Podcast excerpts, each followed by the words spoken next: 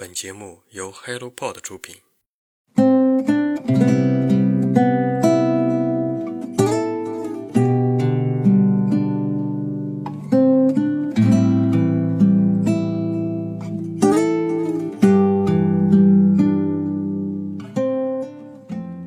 当当当，十一月份了，亲爱的听众朋友们，欢迎来到晨间舒适。向十月份说再见的同时，也恭喜你进入到二零二二年的倒数第二个月份。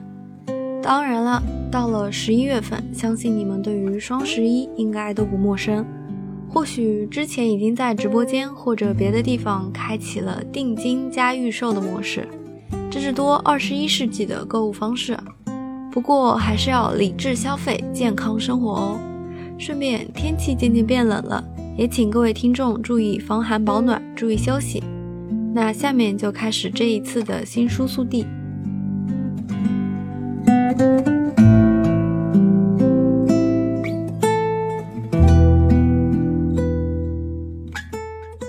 赞美沉默，作者阿卜杜勒拉扎克古尔纳，译者陆全之，上海译文出版社。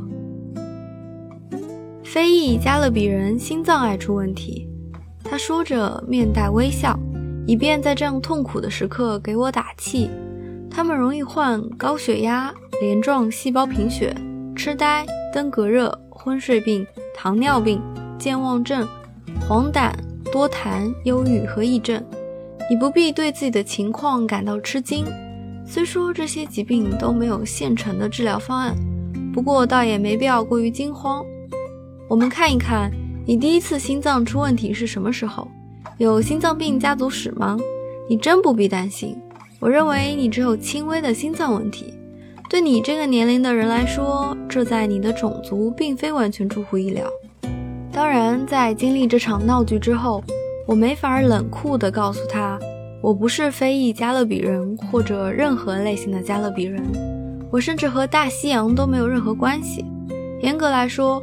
我是来自印度洋的少年，作为穆斯林，在成长过程中接受的是正统的逊尼派，并与瓦哈比派有些瓜葛，但我仍然无法逃脱这些早期构建的结果。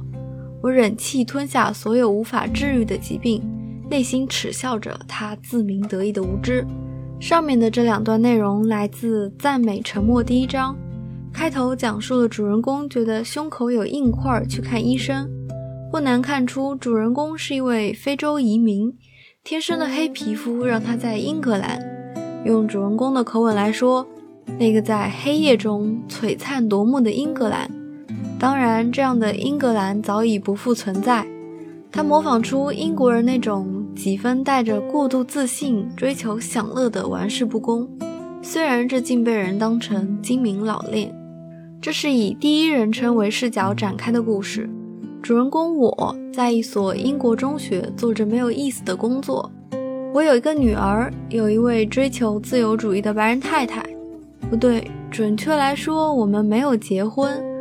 不过，爱情带给我生活的意义，完全能够抵御怀着帝国主义至上并反对我们在一起的中产阶级岳父岳母。日常的生活摩擦，最后几乎要消磨掉我和爱人之间的爱情。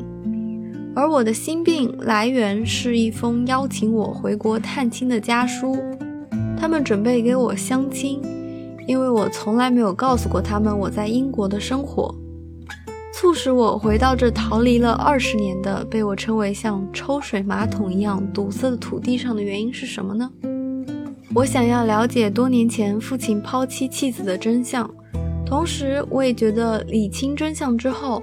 我和我太太也能重归于好，但最终的结果是什么呢？作者古尔纳借助这样一位移民异乡人之口，用嘲讽与戏谑写尽殖民、种族与自我身份之间的割裂。在夹缝中生存的异乡人会面对不同的人编造不同的故事，甚至自己都会编撰故事来欺骗自己。是的，在文本中你会发现。讲述者本身是并不真诚的，他试图通过这样的方式来获得些什么呢？那些英国同学的所谓异域风情的想象，岳父对于殖民主义扫去落后文化障碍的自恋式的感动，甚至在回到故乡之后，政府高官的极力拉拢，沉默在其中又起到了什么样的作用呢？一九四八年出生于东非桑塔尼亚的作者古尔纳，自己也在二十世纪六十年代求学时移居英国。他的作品大多聚焦于难民问题、种族冲突。二零二一年，因为对殖民主义文学的影响，以及身处不同文化夹缝中难民处境毫不妥协且富有同情的洞察，从而获得诺贝尔文学奖。对于这本书的内容感兴趣的朋友，真的可以先去试读一下。我相信你不用看完第一章，就会想要立刻把它加入到你未读书单的第一名。因为古尔纳犀利讽刺的语言实在是让人停不下来。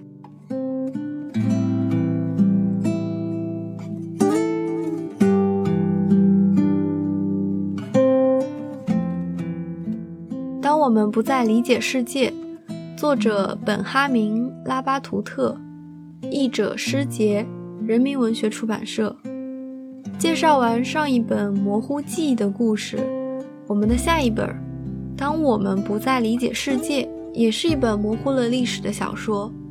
只不过这本书里收录了五个以真实人物为原型的短篇小说，分别是哪五位呢？有毒气战的发明者弗里茨·哈勃，他在一战结束那一年因此获得了诺贝尔奖。第二位是黑洞理论的提出者卡尔·史瓦西，关于动人的宇宙黑洞的求证。第三位是得了肺结核的埃尔温·薛定谔，对的，就是那个著名的理论——薛定谔的猫，那个永远确定不了状态的猫。最后一位是天才物理学家沃纳·海森堡，量子力学的创始人之一，也是继爱因斯坦之后最有作为的科学家之一。这是智利当代作家本哈明·拉巴图特的第三部作品。小说的文本模糊了历史、回忆录、散文和小说的边界，带了一点虚构的想象，同时又涉猎广泛，百科全书式的向我们介绍这些带来光的科学家们。最后的一篇后记里写道：“一位曾经身份是数学家，但最终选择成为园丁的人。”这或许就是这本书书名的由来。当科学巨匠们渐渐远去，现在的我们不再理解世界。这本不到两百页的小书，适合理工文学爱好者们随手翻来看一看，这应该会激起你的一些兴趣。